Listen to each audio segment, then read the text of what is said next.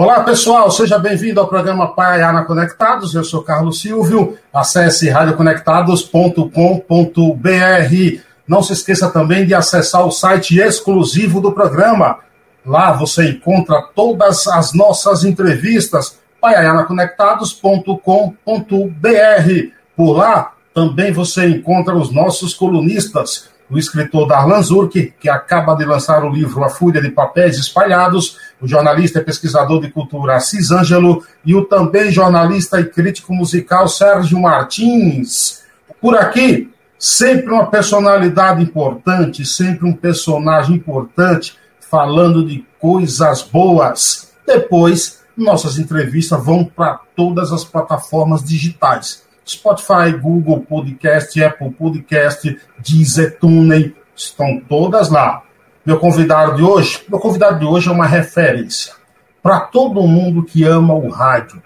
Quem ouve rádio, quem gosta de rádio, o conhece. É o mais experiente repórter esportivo em atividade no Brasil.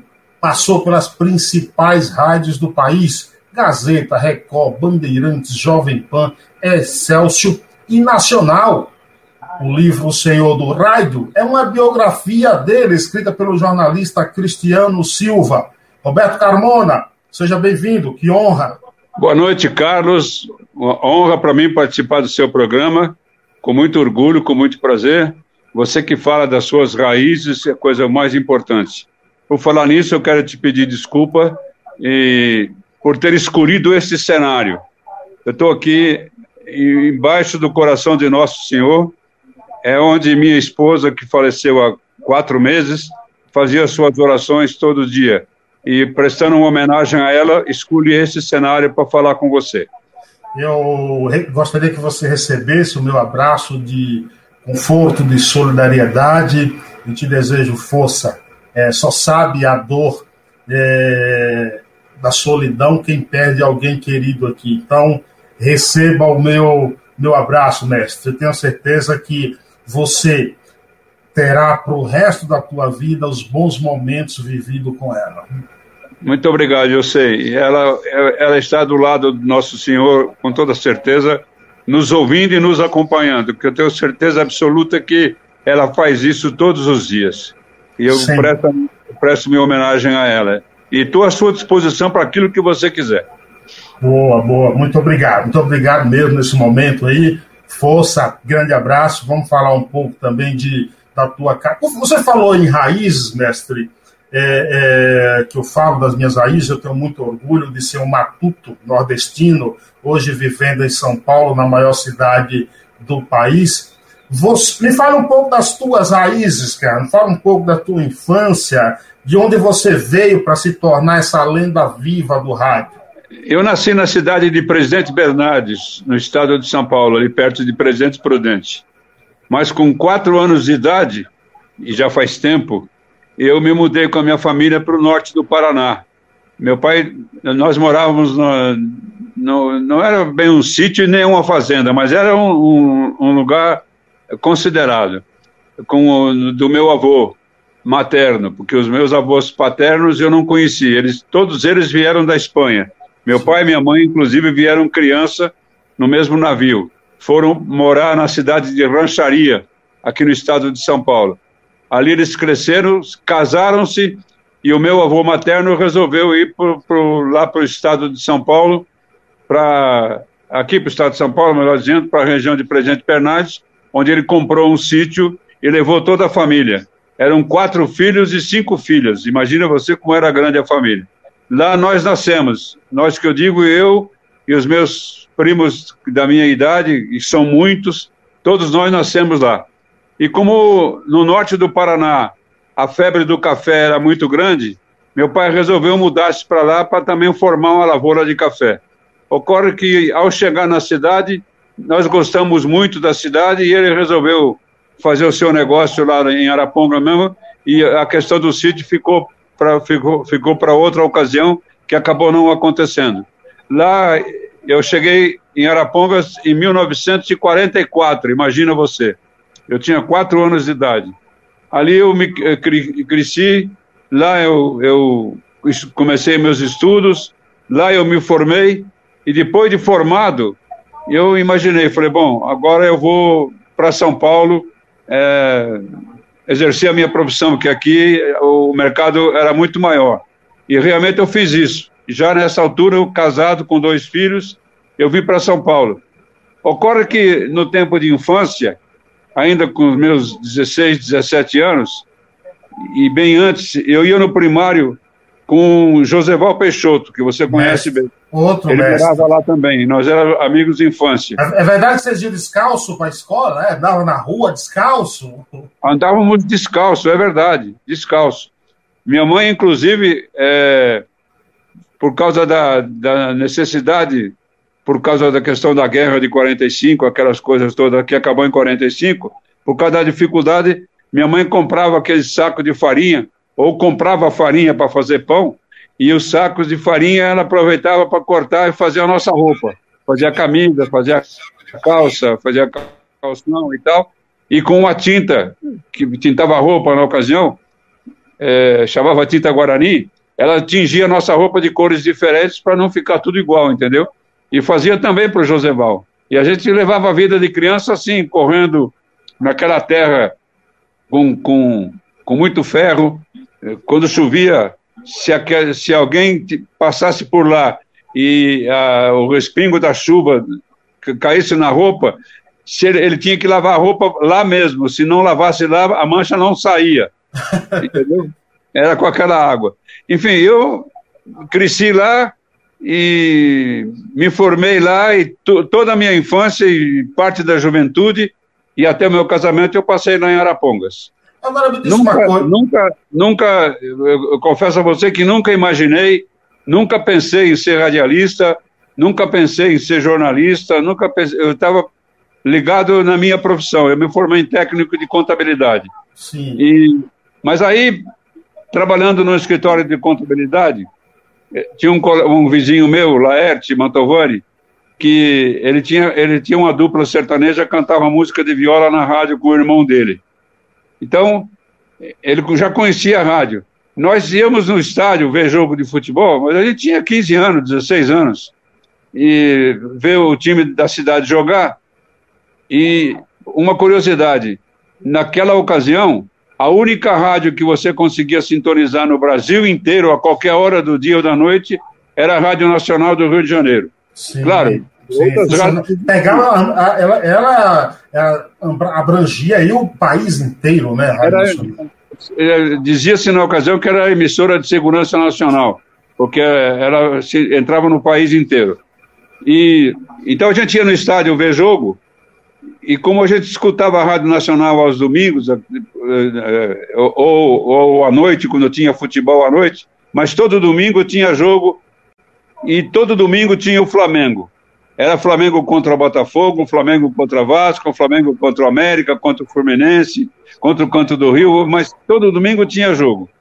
E a gente acompanhava e ia no estádio imitando os locutores da os época locutores. da Rádio Nacional, que eram Jorge Cury e Antônio Cordeiro. Para fazer eco, a gente levava uma latinha de massa tomate para fazer eco na latinha. E a gente ficava imitando. Na, na, na, ocasião, eles ficavam na cabine, ficavam no centro do campo. Do lado direito ficava o Jorge Cury e do lado esquerdo o, o Antônio Cordeiro. Quando a bola passava para a esquerda, era do Cordeiro. Quando passava para a direita, era do Cury. Eles trocavam. E nós fazíamos isso. Mas de brincadeira, de gozação. O povo que ia no estádio ver o jogo, um dia pediu lá para a direção da, da, da prefeitura, não sei de quem, pediu autorização para que nós fôssemos na arquibancada fazer da arquibancada, porque lá era melhor, a gente tinha melhor visão e tal. A gente fazia isso todo jogo que tinha lá na cidade. E, bom, passou o tempo, a gente estudando, e a cidade resolveu montar um time de futebol profissional, o Arapongas, para disputar o Campeonato Paranaense. E o primeiro jogo. Primeiro jogo que você. O primeiro jogo que você trabalhou assim de uma forma digamos, oficial, assim, repórter oficial? Não, o, oficial eu considero, a minha profissão mesmo começou aqui em São Paulo, no dia 30 de, de, de outubro de 1963. Já se, vão, eu... Já se Hã? vão aí, já se vão aí 59 mais anos, né, meu irmão? 59 anos. E hoje você está na Transamérica, lá continua firme. Hoje estou na Transamérica, é. Então, quando a cidade foi disputar a primeira partida do campeonato, foi em Mandaguari. E, a, e Arapongas montou um bom time.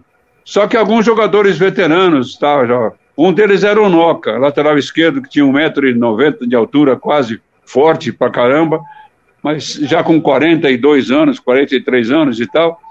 E o time de Mandaguari era, era formado à base da seleção paraguaia.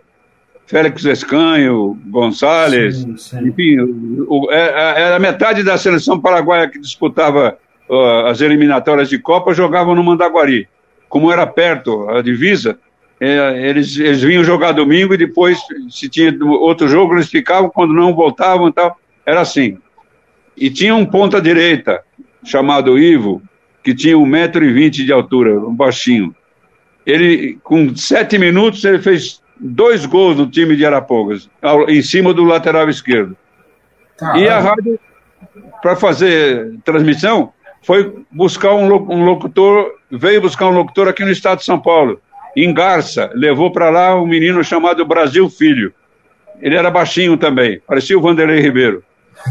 É, e ele começou a criticar o jogador, meter o pau, falar mal, que não, a, a cidade não podia manter um cara como aquele, porque ele bebia muito, não saía da farra, aquela coisa toda, né?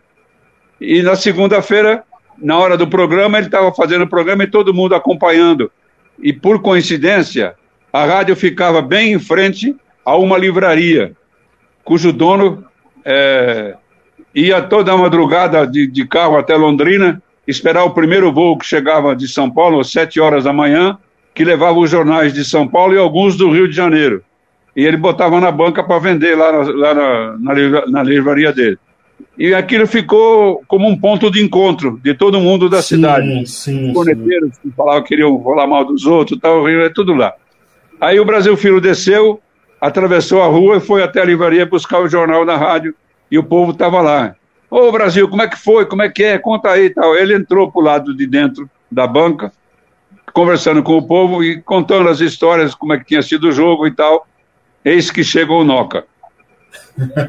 Disse para ele: É de você mesmo que eu estou procurando, seu vagabundo, seu vergonha. Levantou ele com a mão esquerda e com a direita deu um murro na boca. É mesmo? Quebrou, cortou o lábio superior e inferior, quebrou três dentes e tal. Ele teve que ser hospitalizado. Aí o gerente da rádio, que também era novo na cidade, ficou desesperado. E agora o que, que eu faço? Não tenho locutor e tal. E nós tínhamos um professor de história professor Jair, que trabalhava na rádio, no, no, escritório da rádio, fazendo a contabilidade, redigindo texto e tal. E ele era professor de português. E falou: ah, vai lá no escritório do Coelho, tem dois maluquinhos lá que fica narrando o jogo lá no campo, e o povo gosta. Tá? Um deles é o Riachinho, que era o, da dupla Riachinho e Pescador. Sim. o gerente foi lá falar conosco. Eu olhei para o Laerte, ele olhou para mim eu falei assim: você já conhece a rádio? Eu nunca entrei numa rádio, não sei o que, que é, nem sei como é que é o microfone. Você quer topar de fazer? Vamos fazer? Vamos. Aí ele falou: então vocês começam amanhã fazendo já o programa das 11 horas. Falei: tá bom. E a gente começou a ensaiar como é que ia fazer o programa. Mas era 15 minutos, hora a gente tirava de letra. Bom, fizemos durante 40 dias o programa e transmitimos os jogos que o, que o Arapongas fez durante Sim. o campeonato. Quando terminou, ele, ele sarou, ele voltou e falou assim: Bom, agora se assume. Não, não, não. Vocês são muito melhor que eu. Vocês ficam, é, vocês ficam narrando o que eu vou comentar só. E tá bom. Fizemos isso. Aí eu pensei, eu, eu, eu ouvia também a Rádio Bandeirantes e a Rádio Pan-Americana aqui de São Paulo. Quem era, e quem eram as tuas referências? Quem eram as tuas referências? Quem eram é. as suas referências no rádio? Então, é isso que eu vou te dizer. As duas rádios, eu tinha como referência o Luiz Aguiar, da Rádio Bandeirantes. E eu falei para o Led, você, você aguenta narrar 90 minutos? Eu aguento. Então narra 90 minutos que eu vou ser repórter. Você o Luiz Aguiar. Brincando com ele. E foi assim, foi assim que eu comecei a fazer reportagem. Mas nunca imaginei, nunca imaginei de fazer isso com profissão, nem nada. Não tinha nada em mente disso. A única coisa que eu tinha em mente é que quando eu tinha oito anos, sete, oito anos, tinha um vizinho, o seu Adolfo, que ele tinha caminhões e ele trazia café do Paraná aqui para o Porto de Santos. E quando ele voltava, ele passava aqui nas importadoras de São Paulo arrumando eh, cargas de encomenda para levar para o norte do Paraná. Então Sim. ele ficava às vezes 20 dias, 25 dias fora, e quando ele voltava, eu disse, Adolfo, como foi a viagem? Tudo bem? Tudo bem. Onde é que o senhor foi? Ah, fui rodar o mundo aí. aí eu falei para ele, o mundo é bonito? Ele falou, o mundo é bonito. Eu falei, pô, um dia você me leva a conhecer o mundo? Ele falou, levo. E eu fiquei com aquilo na mente, na cabeça. Um dia eu vou conhecer o mundo, o seu Adolfo vai, vai me levar. Quantas Bom, Copas do Mundo? Quantas Copas do Mundo você cobriu nesse conhecer o mundo? 14. 14 Copas do Mundo? 14 Copas do Mundo. Dá para destacar uma, assim, mais assim, que você que te deixou mais encantado? Eu vou, vou, A primeira foi em 74, que eu, eu trabalhava na Rádio Nacional, mas eu não estava escalado para fazer a Copa, eu, eu fazia Fórmula 1. Então eu fui para a Europa fazer Fórmula 1 e o Pedro, o Pedro Luiz falou assim: pô, já que você está na Europa, faz a corrida e vem para cá. Ajuda o Juarez aqui nas reportagens, coisa e tal. Foi a primeira Copa que eu trabalhei, foi de 74. A que mais marcou para mim foi, sem dúvida, de 78, que foi a primeira Copa. É, é lado do Fausto Silva, é, éramos a dupla, eu e o Fausto, ou o Fausto e eu, melhor dizendo, e, e marcou muito porque, sem querer também, as coisas mais importantes da minha vida aconteceram sem eu imaginar, sem eu programar. Por exemplo. Sem querer, sem querer também aconteceu um fato interessante. Eu fui o único repórter até hoje no rádio brasileiro, eu não conheço a história dos outros, mas no brasileiro, a fazer uma Copa do Mundo dentro do gramado na última partida. De, no, pisando na grama? De, dentro do gramado. A, a primeira foi a, o jogo Brasil e Itália que decidiu o terceiro lugar, no, que foi no sábado.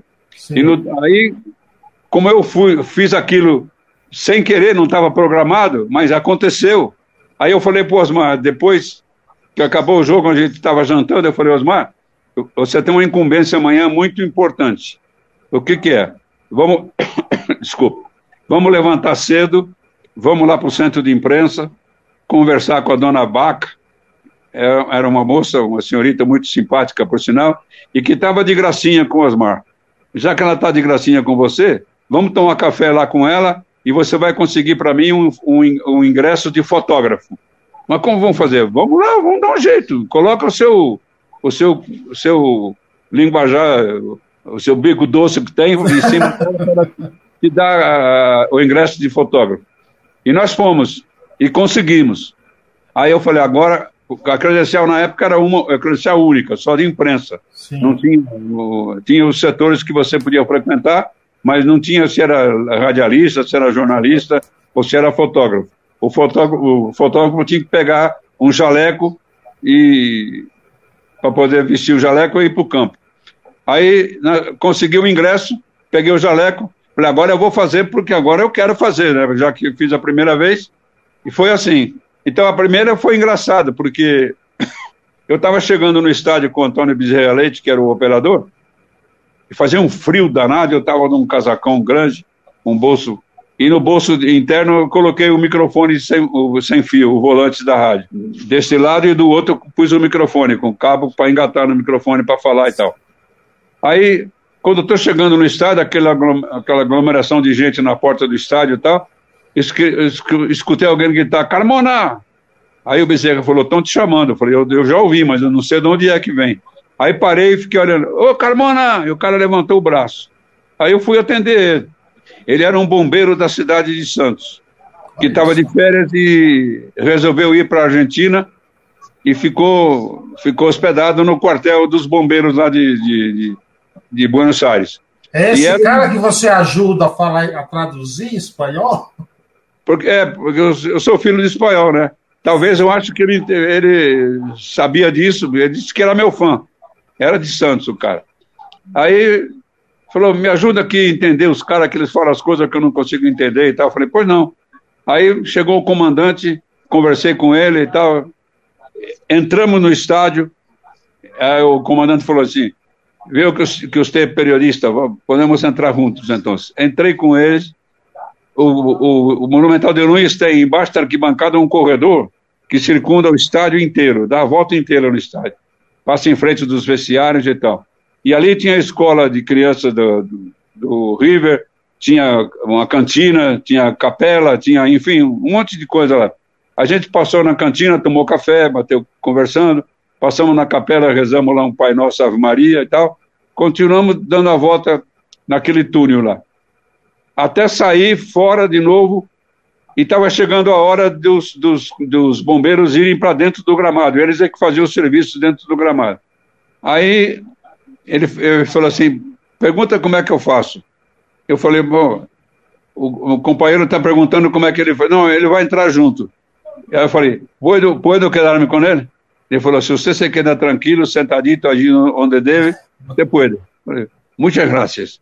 E entrei, entrei no gramado, estou lá, pô, tranquilo, sossegado. Sensacional. No meio, no meio, do campo, na divisória do campo, assim, bem no meio do lado, exatamente do lado da imprensa, das cabines de rádio, é. tinha um, uma pequena arquibancada de três degraus que foi construída de madeira pra, para os fotógrafos ficarem no meio do campo. Os que queriam ficar no meio do campo, ficar sentado ali, não atrapalhar nada. E eu fiquei ali no canto. Aí quando eu estou sentado, acomodado, o, o estádio começou a ficar cheio e tal. Eu chamei o Bezerra, escondido. Eu falei, Bezerra, tá me ouvindo? Tô. Adivinha de onde eu tô? Falou, onde? Dentro do gramado. Você tá louco? Eu falei, não, não tô louco, eu tô aqui. Eu vou levantar, nessa, nessa arquibancada de fotógrafo aqui no meio, bem na tua frente, vou levantar o braço para você ver. Levantei, falei, tô te vendo. Falei, então, Osmar já chegou? Ainda não. Quando ele chegar, fala que eu tô aqui, eu vou fazer o jogo daqui. Que maravilha. Eu só não podia narrar o. o como é que fala? É, fazer meta como fazia se ficasse na cabina. Mas de vez em quando ele me pedia alguns detalhes e eu dava, né? Agora você Acabou falou. Você falou em gramado, você já foi expulso de um jogo também, né, cara? Não, isso, já fui. Isso foi por, um, por uma palhaçada do Zé de Assis Aragão. Aí eu fiz o jogo, quando acabou ele me chamou, eu entrei no gramado para entrevistar os jogadores e tal. Até o Rivelino me viu lá, está fazendo o que aqui, seu filho do. Eu falei, ó, oh, estou fazendo o que você está fazendo, estou trabalhando também. Os jogadores fizeram um meio círculo para abraçar o Coutinho. O Pelé estava do lado dele do Coutinho, aí entrevistamos o Coutinho e tal, entrevistamos os jogadores. O Osmar, aquele estilo dele, gritou lá de cima: a Rádio Globo de São Paulo, a única emissora do mundo, com o repórter no gramado, não sei o que que tem, fala carabola e tal, pô aquilo oriçou todo mundo que estava lá na tribuna. Que, mara, que maravilha. O Roberto, Roberto Silva, Lucas Neto, enfim, todos os repórteres que estavam lá em cima. E me dedaram. Antes de eu terminar meu trabalho, a polícia chegou, me pegou aqui pelo Congresso, me levou fora do campo e falou assim: amanhã nós temos vem cá. Eu falei, amanhã não me interessa, o Brasil já jogou já, já fiz a minha parte, né? Já fiz a minha parte. Já Muito obrigado. E saí, né? Que maravilha, que história. Marcou que história. exatamente por isso. E porque no domingo também, aí eu fui já de propósito, fiquei no mesmo lugar. É, quando acabou o jogo, interessante que quando acabou o jogo, o, o, exército inteiro entrou em campo. Todo mundo armado, de fuzil na mão, com baioneta calada, colocando aquelas grades e tal, e os fotógrafos correndo de um lado para outro, procurando a melhor pose e tal. Eu estou passando, um policial para assim: Você onde vai? Botou o fuzil na minha frente assim, e eu, e eu pensei comigo, vou morrer. Mas naqueles cinco segundos que, que, que me deu o estalo de eu resolver como é que eu ia fazer, abre-se uma porta na minha frente, embaixo das arquibancadas, vem a comitiva da FIFA.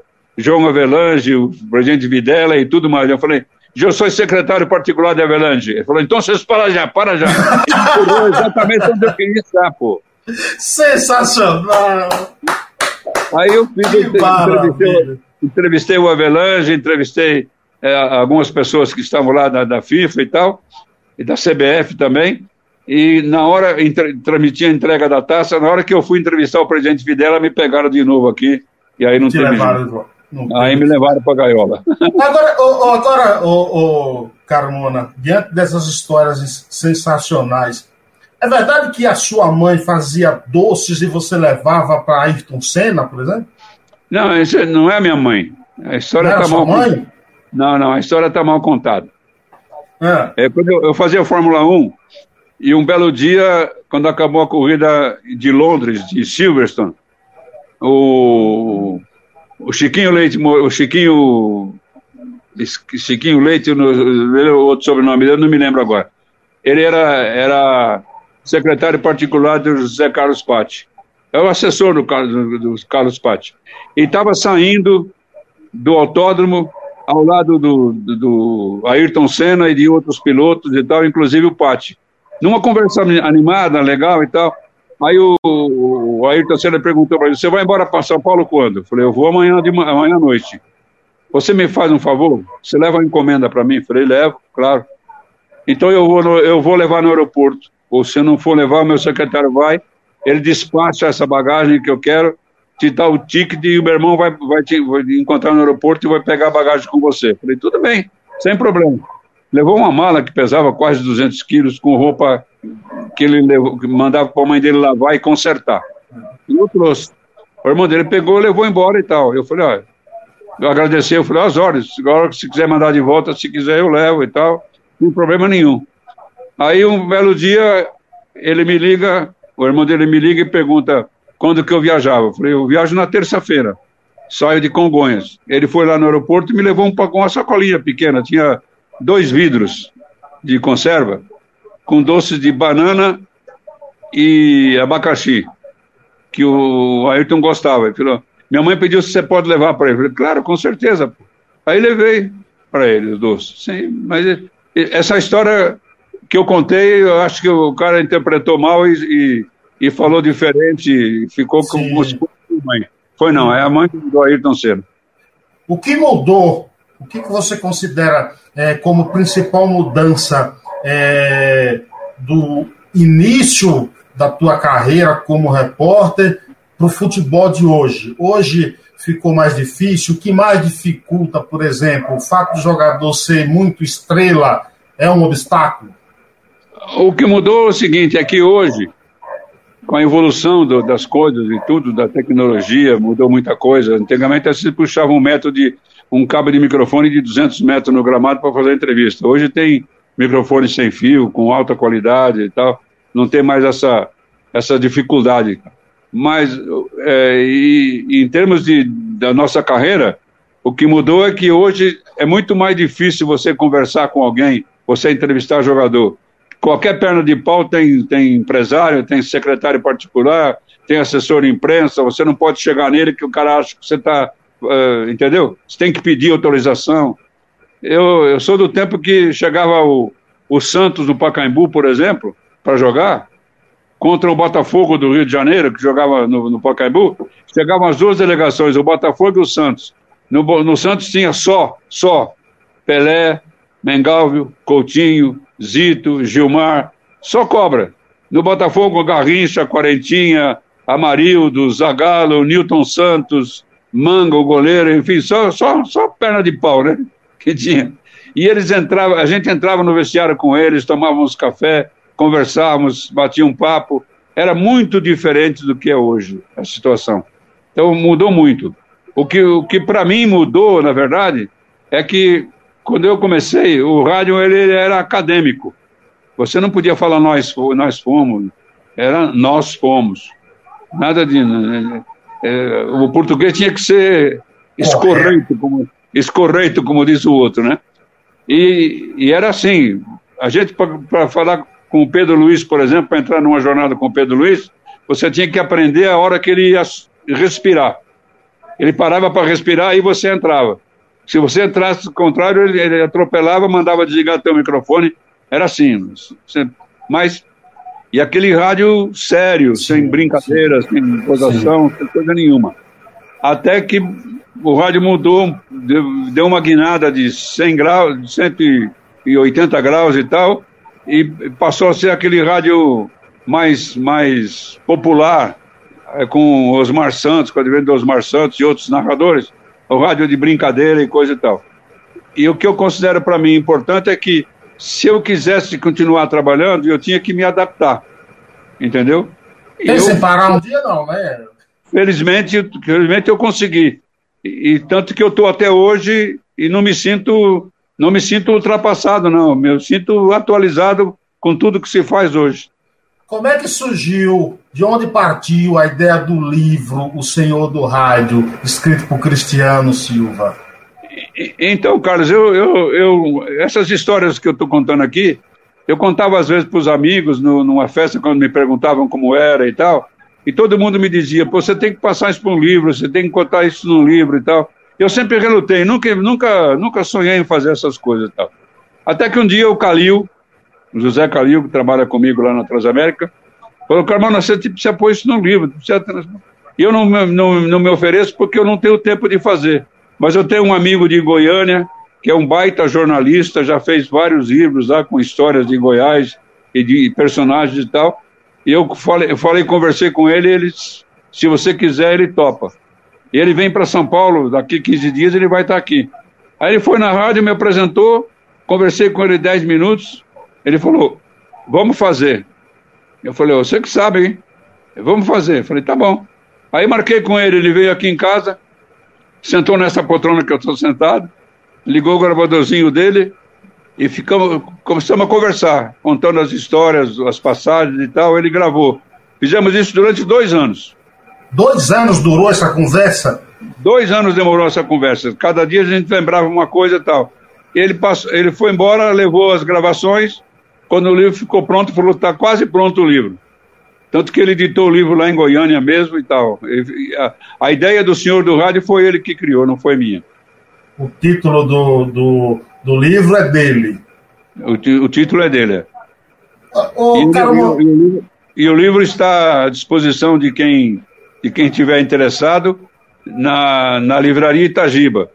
Posso dar o endereço? Deve, claro. É www.livrariaitagiba com y.com.br. O telefone é 2605-2334. Quem tiver uhum. interessado, entrar em contato com a livraria ou pelo telefone. A livraria é www.livrariaitagiba com y.com.br e o telefone é 2605-2334. E eu fico muito envaidecido. Olha, eu acho que nomes como o teu, mais do que nunca é importante estar registrado num livro, até para os novos é, é, radialistas, alguém que deseja trabalhar na, como radialista, ter isso como referência. A gente precisa de, de, de referências, Carmona. A gente não, no meio do rádio, por exemplo, você não acha que a gente está perdendo um pouco isso? Tá, hoje em dia, é, o cara precisa ter muito talento, muito talento para poder sobressair. Porque é, as coisas estão muito complicadas. Hoje não tem, mais, não tem mais entrevista individual, a entrevista é coletiva.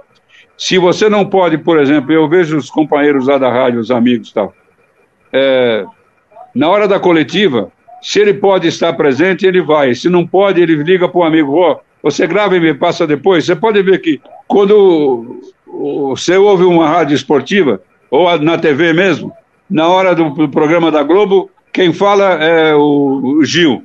Você passa na ESPN e fala o Gil, passa na Bandeirantes fala o Gil que é o único cara que dá entrevista, e só ele dá entrevista, então todo mundo ouve o Gil e ele, ele aparece em todas as TV e todas as rádios.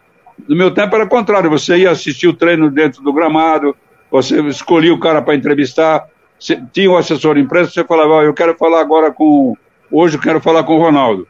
Ele explica, o Ronaldo terminava o treino e eu ia lá no fundo da, do estacionamento, encontrava o Ronaldo, no carro dele ou no meu carro, a gente sentava, conversava, falava o que queria e tal.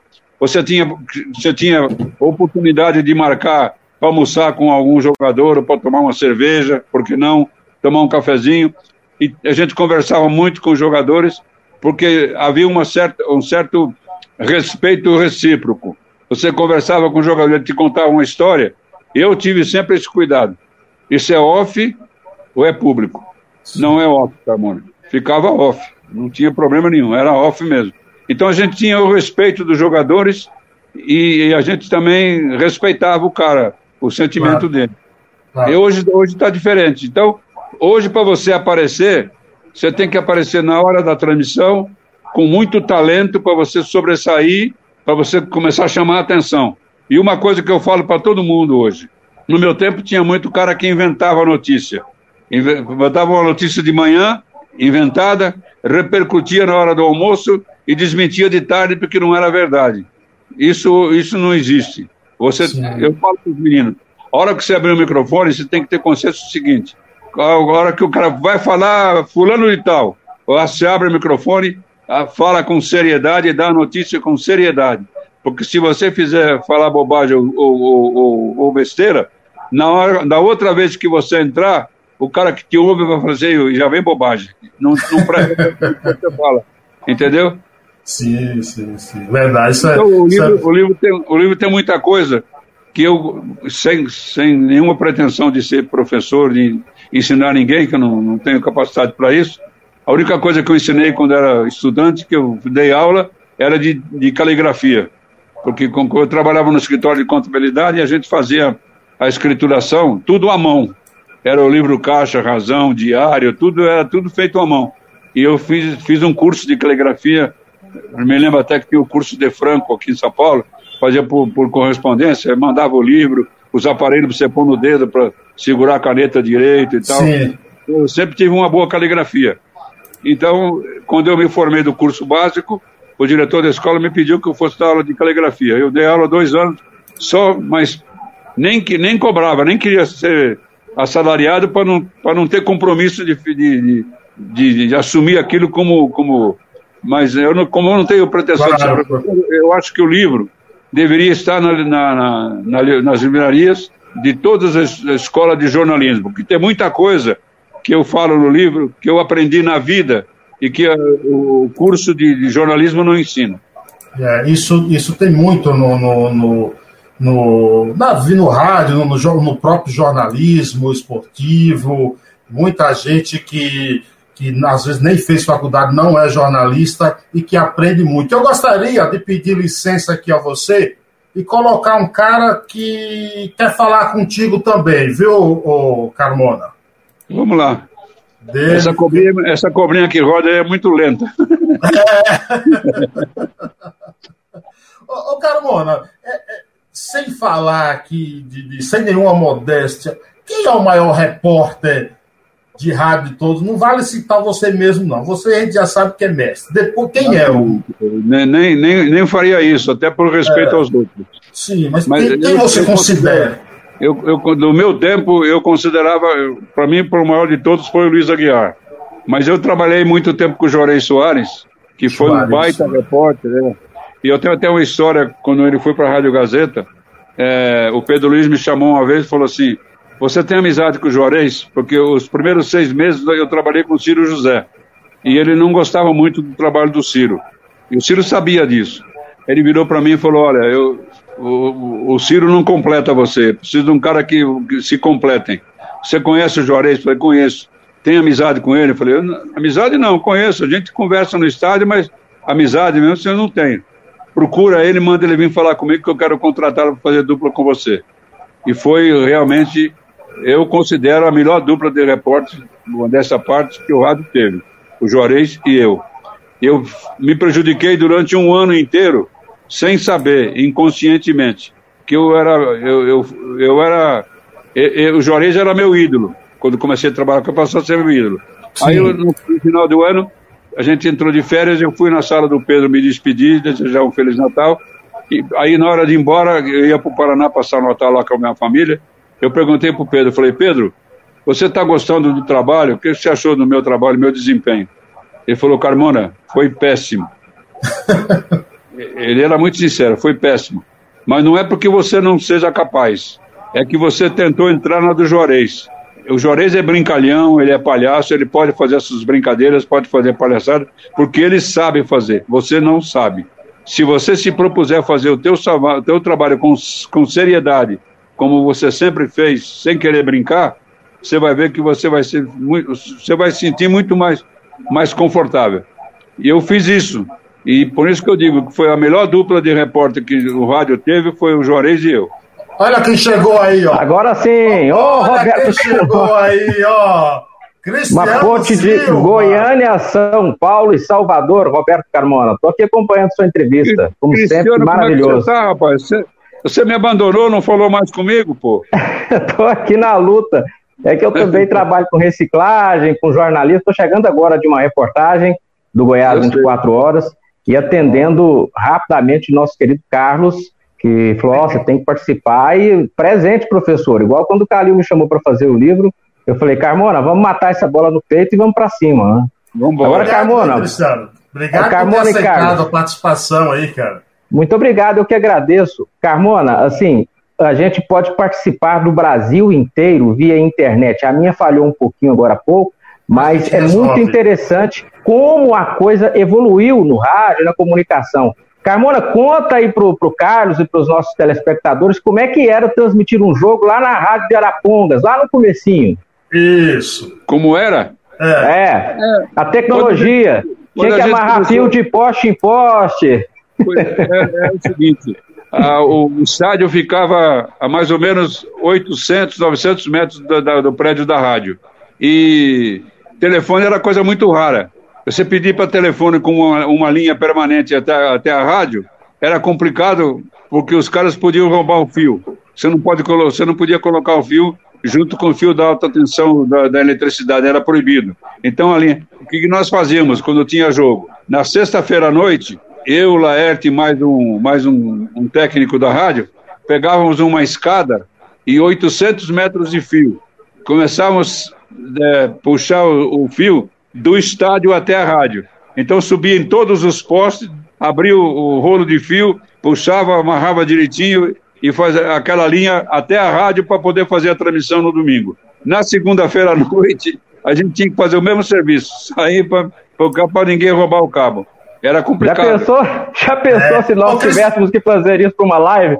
É, ô, Cristiano, né? ô Cristiano, agora me diz. Oi, você, Carlos. Você que é goiano aí, tá aí na. na goiano do pé rachado. É, um baiano, um paulistano. É, me diz o seguinte, cara. Como é que você hum. deu aí? Fala um pouco desse primeiro contato para fazer esse livro. Houve, por exemplo, alguma resistência do Carmona? Normalmente, esses mestres do rádio, tipo Carmona, Zé Maria de Aquino, que ontem falou que mandou uma mensagem para mim dizendo: ah, o Carmona é, é gigantesco. Normalmente eles têm uma certa resistência para fazer um livro aqui. Me conta o início desse encontro.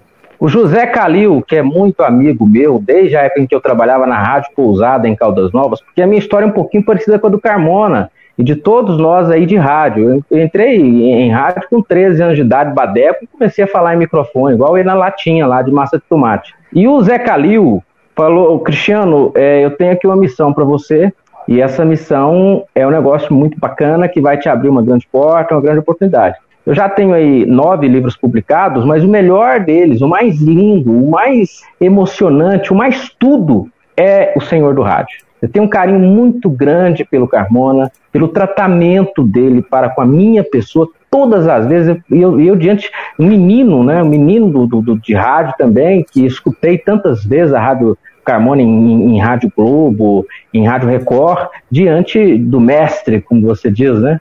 diante de um, uma fera, de, de, um fenômeno do rádio. E ele, com toda a simpatia, com toda a, a, todo o carinho para contar, e às vezes eu perguntando e enchendo o saco, foram tardes intermináveis, maravilhosas, inesquecíveis, muitas vezes com a presença da dona Regina, que vinha e falou: oh, Você aceita um café? Tá tudo bem? Tá tudo em ordem, né, Carmona? E é foi para mim um negócio marcante demais da conta. Deus me deu esse privilégio de escrever a biografia do Carmona. E isso eu vou levar comigo para o resto da vida. E eu tenho muito carinho por você, Carmona, você sabe disso. É recíproco o carinho e a amizade e o respeito. Você sabe disso também. Muito obrigado. Ô, ô Carmona, eu sei que a tua história não daria para colocar em apenas um livro. Mas aí eu te pergunto, você ficou satisfeito com a biografia? Se você não ficou, pode falar mal também, que o Cristiano vai Pode falar. Absolutamente. Eu estou muito feliz, estou muito satisfeito, estou muito contente.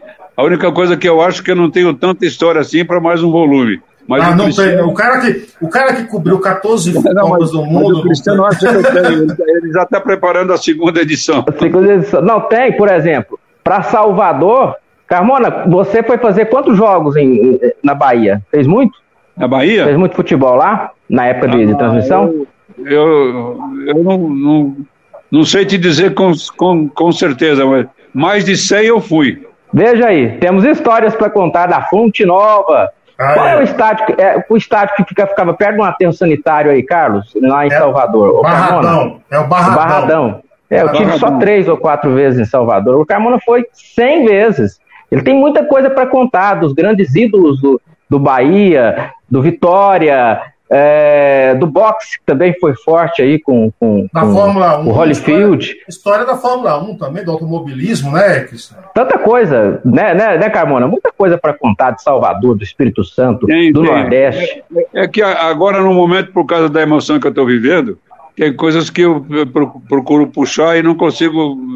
É, eu não vou conseguir falar direito, mas tem muitas histórias na Bahia, em Belo Horizonte, no, no, no estado Mineirão, no interior de São Paulo, quando, no campo do Botafogo, por exemplo, no campo do Comercial, aqueles campinhos pequenos que tinha na cidade. Depois que fizeram os estádios novos, futebol mudou, acabou e a dificuldade econômica também que as emissoras passaram. Antigamente, você tem, você tem uma ideia, quando eu fazia Fórmula 1, é, eu levava, era uma semana de viagem, eram sete diárias, a gente colocava assim, sete diárias, de 150 dólares cada diária, e levava mais 250 dólares de extra, para algum eventual, para pagar um táxi, para pagar não sei o quê, para pagar isso, e você não tinha que prestar conta disso. Então era a, a coisa mais interessante que tinha para você era quando o, o, o diretor do, da rádio do, da equipe disse assim, ó, você vai fazer o jogo em, em, em Buenos Aires, pronto. Sim. Aqui para a América do Sul era menos, não era 150, era 120. Mas, pô, era um dinheiro, era muito dinheiro. E eu Sobrava um cascainho, né? Eu concordo e reconheço que as emissoras gastavam demais nessas coisas de, com, com as dificuldades que foram vindo, também com, com, com ansiedade de outras pessoas quererem fazer também para ganhar esse dinheiro extra e coisa e tal. A coisa foi ficando complicada, o dinheiro foi diminuindo. Hoje você viaja, se sai do país para fazer uma viagem internacional, o máximo que você leva é 80 euros, que é completamente diferente do tempo que você viajava com, com 150, né? Então, ficou muito difícil as viagens. Mas tem muita história de viagem interessante e agradáveis que a gente fez.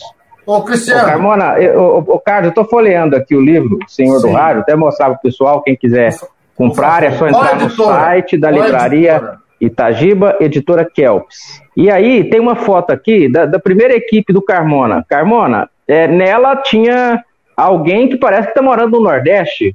Você e Joseval Peixoto conversaram aquele dia. Você falou, ah, o Braga, é o Braga que está morando no Nordeste?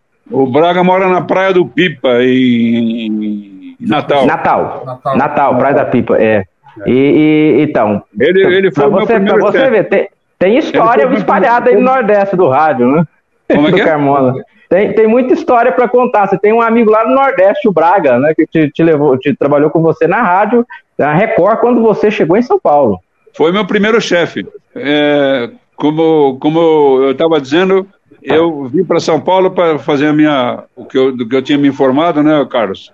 E aí, um belo dia, um sábado, por exemplo, o, tinha um vizinho que era do mesmo lugar onde eu nasci lá, a família da minha, da minha mãe veio morar em São Paulo e foi todo mundo para São Caetano, na Vila Prosperidade em São Caetano. Mora todo mundo lá, meus primos, os tios que ainda vivem moram lá.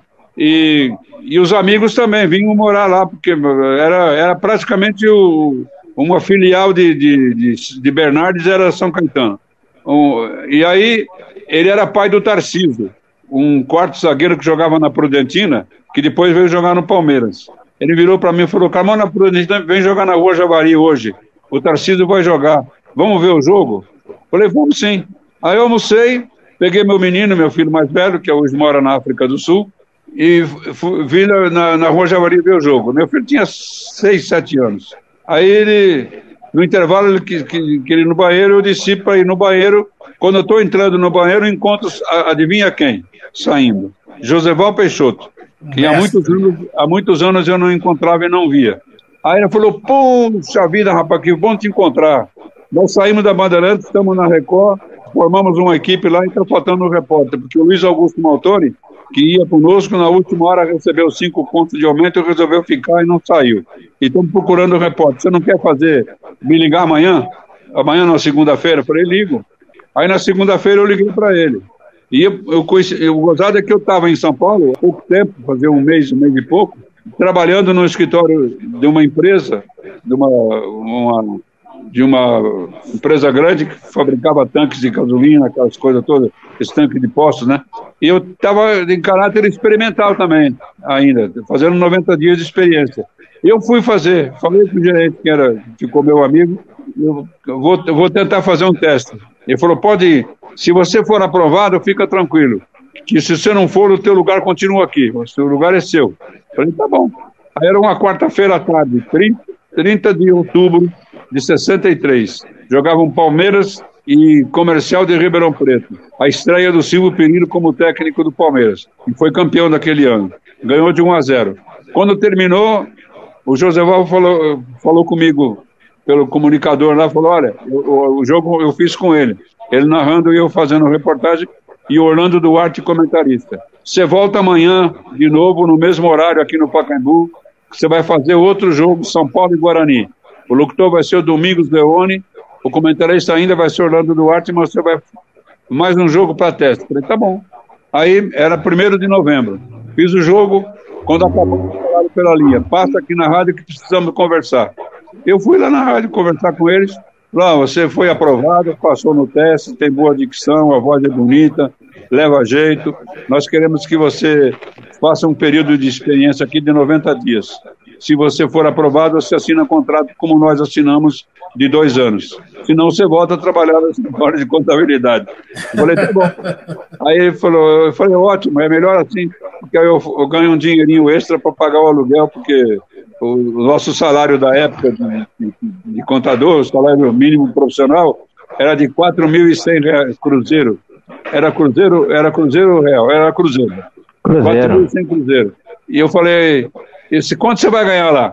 Eu não quis falar a verdade e aumentei. Eu falei, 15 mil. Aí o Braga falou, quanto? Eu pensei comigo, fiz besteira. Pedi muito. 15 mil. 15 mil? 15 mil. O, o, o, salário aqui é 100 mil. Aí fui eu que perguntei, quanto? Lavou a égua. Lavei a égua até mil. Tá, tá pego, tá pego. Tô, tô dentro. E comecei assim. Que maravilha, sensacional. Ah, Agora, me, me fale um pouco, o, o, o, Cristiano também até pode comentar um pouco sobre essa decisão de dedicar o livro a Juarez Soares. Juarez era uma ah. grande figura. Ficou, como eu te falei, ele, ele virou meu ídolo. E a gente era tão amigo que a gente saía de repente à noite para tomar uns negócios, e uma noite de frio, nós fomos comer sardinha na brasa e tomar um vinhozinho. Tava o Juarez, o Eli Coimbra e ele. Fomos num, num, num bar que tinha na, na, Avenida Angélica. O Eli Coimbra tinha que ir embora mais cedo e eu fiquei com o Juarez. E eu fui no carro dele, eu não tinha carro então. Aí estacionamos o carro e fomos caminhando a pé até o, o, o restaurante lá. A gente bebeu tanto que saímos com o pé redondo. eu falei, Juarez, você vai ter que me levar em casa, que agora, essa hora, não tem mais ônibus para ir embora nem nada. Eu falei, eu levo. Você tem condição de dirigir? Eu falei, tenho. Eu estou vendo. A gente cambaleava. Perdemos o carro, não sabíamos, não achamos o carro. Que Você coisa. É? Que coisa, hein? Ficamos sentados, ficamos sentados na Praça da República ali, até, até encontrar o. o no, amanhecer o dia para achar o carro. Que maravilha, que maravilha. Ele, ele, era muito, ele era muito legal, gente muito fina, muito muito competentíssimo, competentíssimo. O Juarez, o Juarez foi uma, uma, como, como figura, como pessoa, muito gente boa, humilde, um cara sensacional. E eu o conheci aqui na Rádio Difusora de Goiânia, estou falando de Goiânia, eu trabalhava nesta rádio. E o Juarez foi contratado para ser comentarista de São Paulo na difusora nos nossos programas esportivos ao meio-dia. E uhum. sempre, como eu era plantão esportivo, eu telefonava. O Juarez atendia com uma simpatia, conversava muito tempo. Uma vez até fui a São Paulo para tomar uma cervejinha com ele, lá no Alta Lapa, se não me engano. E eu, além disso, sempre fui fã do Juarez. Eu falei, Carmona, vamos dedicar o livro para o Juarez? Nós perdemos ele dia desses, ele tinha falecido. O Carmona falou, na hora, você acertou, cantou a pedra, vamos embora. Porque os dois começaram é, tiveram uma história muito longa em São Paulo, desde que o Pedro Luiz é, também colocou o Juarez para trabalhar com Carmona, buscou ele, ele trabalhava em banco, tinha trabalhado em rádio lá no interior, na cidade dele, e os dois se deram muito bem na dobradinha do rádio esportivo brasileiro, histórica, né, Carmona? Eu já falei, eu já falei para o Carlos aqui no começo do programa que, na minha opinião, a melhor dupla de repórter que o Rádio de São Paulo teve foi o Juarez e eu. Com certeza, isso é inquestionável. O Juarez com aquele jeito dele descontraído, bem-humorado, e o Carmona em cima do lance, né? Até o, Carmona uma vez tentou, tentou ser engraçado, Carlos, igual o Juarez. Aí o Pedro Luiz chamou e falou: não, deixa só o Juarez contar já, piada. Já acontece, já acontece, já acontece essa história aqui. Ô, Carmona, de vez em quando sai, de vez em quando sai uns arranca-rabos ali na Transamérica, né? Ah, mas isso é, isso é natural. Sim, claro. Uma, discussão uma, uma, equipe, uma equipe, uma equipe, a Rádio Nacional tinha 40 profissionais, ou 40 profissionais. É muito difícil você é, trabalhar e que não haja uma, uma rusgazinha, um, um quiprocózinho de vez em quando. Mas era coisa passageira. Terminava ali, acabava ali, pronto. Claro, claro. Ô, Cristiano. Nada, nada, nada como uma cervejinha para consertar. Sim, ó, é. eu, gostaria, eu gostaria de agradecer. Eu é, espero, eu estou em Obrigado. São Paulo, tá? Espero que um dia, sou baiano, mas eu estou em São Paulo. Espero que um dia você venha aqui para a gente bater um papo. Gostaria que você deixasse, antes de eu me despedir do Carmona, a tua mensagem final aí para ele. Olha aqui, ó, minha mensagem final, o livro Senhor do Rádio se você não comprou, compra correndo. Se você é estudante de jornalismo, quer ser repórter esportivo, se bem que tudo mudou, não é mais como antigamente, porque hoje você não consegue mais fazer uma entrevista exclusiva com o cara, mas ler a história do Carmona é obrigação para quem está entrando na profissão. Né, Carmona? Obrigado, um abraço, Carlos. Um abraço, Carmona. Muito obrigado, irmão. Tô te esperando aqui. Quando é que você vem? Ó, tô indo daqui 20 dias mais ou menos. E aí nós Opa. vamos encontrar. Beleza? Ah, perfeito, perfeito. Ali, aliás, deixa eu informar aqui de primeira mão, Carmona, fiz contato com o pessoal lá da, da sua cidade, da cidade onde você começou no rádio, eles me procuraram é, e já mandei os exemplares do, do, dos livros, eles estão entusiasmadíssimos para a gente fazer um lançamento muito bonito lá. Beleza. Cristiano, Beleza. obrigado, viu? Espero você apareça obrigado. aqui em São Paulo para a gente tomar um café também e comer um acarajé. Um abraço. Boa, obrigado, Cristiano. Obrigado mesmo. Grande abraço, viu? Tchau, tchau. Carmona, mestre, muito obrigado. Uma honra você ter disponibilizado esse tempo aí para a gente bater esse papo. Você é e continuará sendo a nossa referência. Muito obrigado nesse momento de emoção para você aí. Te desejo força. Receba o meu abraço.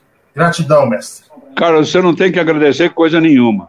A gente, a gente que é profissional tem que estar sempre ao lado do amigo e do companheiro. Estou sempre às ordens, quando você precisar de novo, pode me chamar que eu estou aqui à sua disposição. Muito obrigado por esse, por esse balde de chá que você me deu. Obrigado, mestre. Até uma próxima. Obrigado, a todos. Grande, grande abraço mesmo e, e felicidades para você. Que tudo corra bem na sua vida, meu irmão. Na nossa, na nossa. Obrigado, gente. Valeu. Se inscrevam nesse canal aí também. Até a próxima. Grande abraço. Outro. Tchau, tchau. Mais podcasts como este você encontra no site da Rádio Conectados, radioconectados.com.br ou no seu aplicativo de podcast favorito.